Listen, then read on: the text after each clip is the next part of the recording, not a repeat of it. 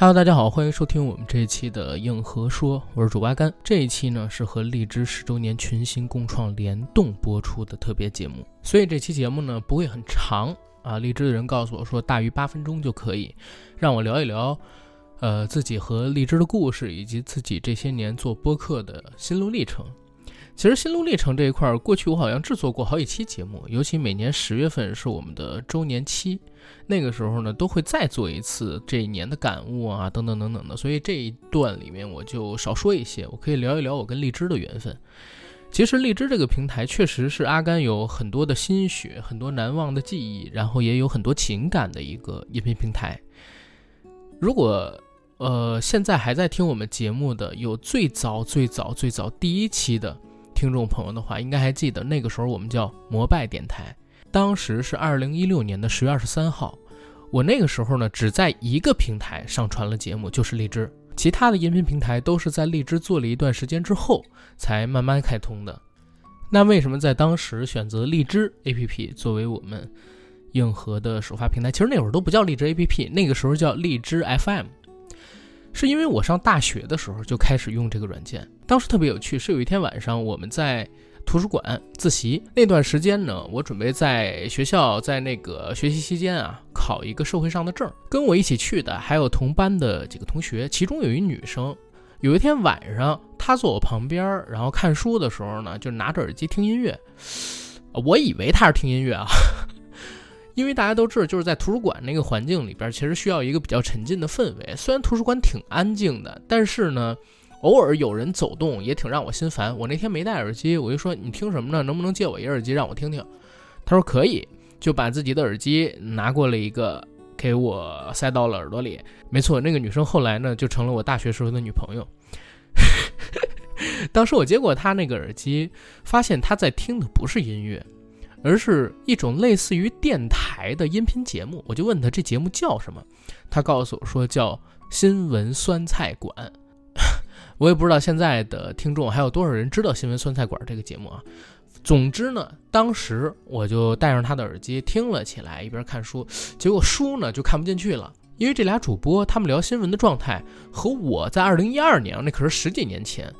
看到的、听到的所有的新闻类节目都不一样，特别接地气，特别生活化。我一下就被他们的语言所打动了，沉浸在那个节目里边。之后我就问这女生，当时她还不是我女朋友啊，过了差不多呃三四个月才做我女朋友。然后跟我讲说，哎，这个 A P P 叫荔枝 F M，你手机上边也可以下。于是，荔枝 FM 就成了阿甘打开互联网音频世界大门的一个钥匙。我借由着这个 APP，第一次知道原来不需要把郭德纲、马三立他们的相声下载到自己的手机里边放音乐播放器里边听，可以直接在网上找一个 APP，然后去免费收听。然后也是第一次知道还有一种。呃，自媒体形式叫做播客，像新闻酸菜馆那样的节目还有很多。像当时我还听这个糖蒜夜话，就是老糖蒜的节目，包括老迪吧的节目，包括那时候我还很喜欢大内密谈等等等等。总之很多了。那段时间是我听播客最痴迷的时候。我课间休息啊，然后中午回到宿舍里边跟朋友们聊天，午睡之前，晚上睡觉之前，甚至有的时候可能我去图书馆自己一个人或者跟朋友在一起，我也会打开节目听播客。还加了很多的播客的听友群，当然了，那个时候还是以 QQ 群为主，后来才逐渐加了一两个微信群。时间到了二零一五年，阿甘从学校毕业了，走上社会之后，阿甘的第一份工作是在一家外资银行，嗯，在这个北京市朝阳区大望路附近工作。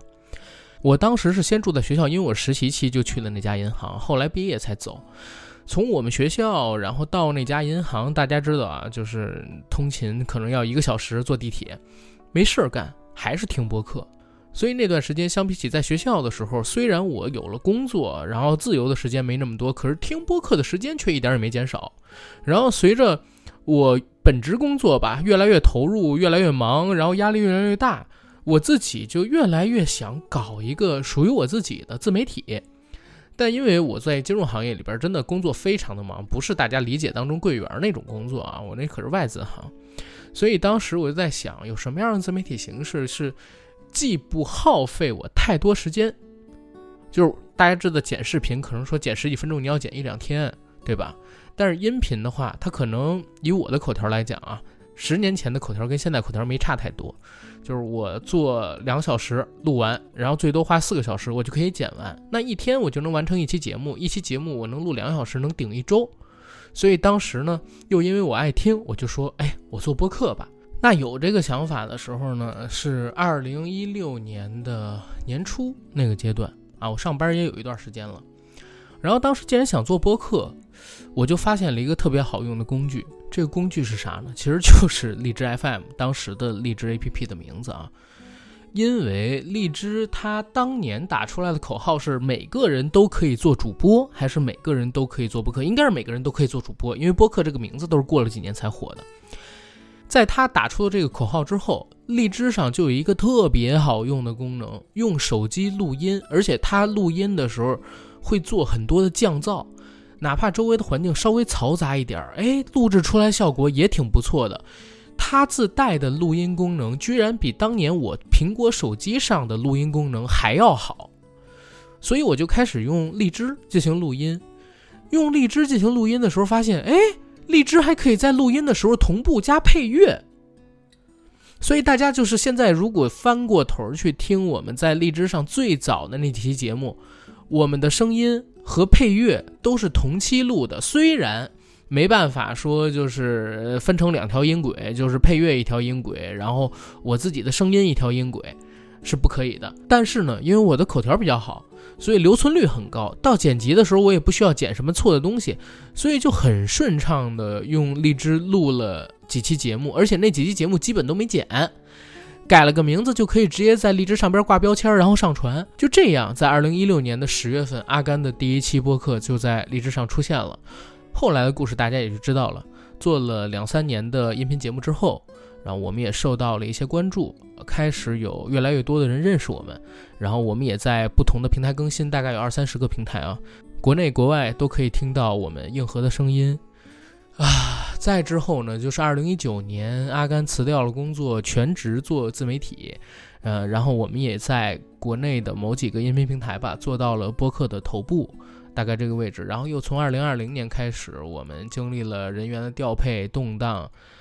呃，被迫转型，然后等等等等，反正现在呢，发展肯定还是不错的。我们现在硬核已经从一个杂谈类的节目变成以影视类内容为主，而我们团队的人现在也基本上都是由在影视行业内工作的影视人、电影人所组成的这样一个相对而言比较专业的团队吧。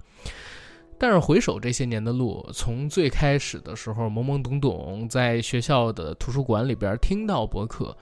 后来又在二零一六年做了自己的播客，进而呢改变了我的整个职业生涯规划，然后让我成为了现在的自己，让我们的节目被这么多人知道，被这么多人喜爱，呃，让我有机会可以去参与到自己喜爱的电影行业啊，电影的制作当中。这一切最开始的契机就是因为。荔枝这个 APP，所以虽然这几年我们的工作重心并不在荔枝上，然后我们认识的像什么关 Sir 啊、婷婷呀，还有其他的几个朋友，可能都已经离职了，但是我一直对荔枝有特别深厚的感情，所以这次十周年，荔枝邀请我，我也是没有任何客气，就过来说可以，可以给你们录，给你们录。其实也是因为这是阿甘媒体梦或者电影梦开始的一个地方。行。聊了这几分钟，相信也让大家知道阿甘和荔枝的故事，我们硬核和荔枝的故事初始是怎样的。那现在也是荔枝的十周年，希望未来还有更长的时间可以和荔枝一同走下去，然后也希望荔枝这个平台越来越好。当然了，呃，希望这个小编实做一点，少下架点我们的节目，然后多给我们点福利，还有推荐资源，谢谢。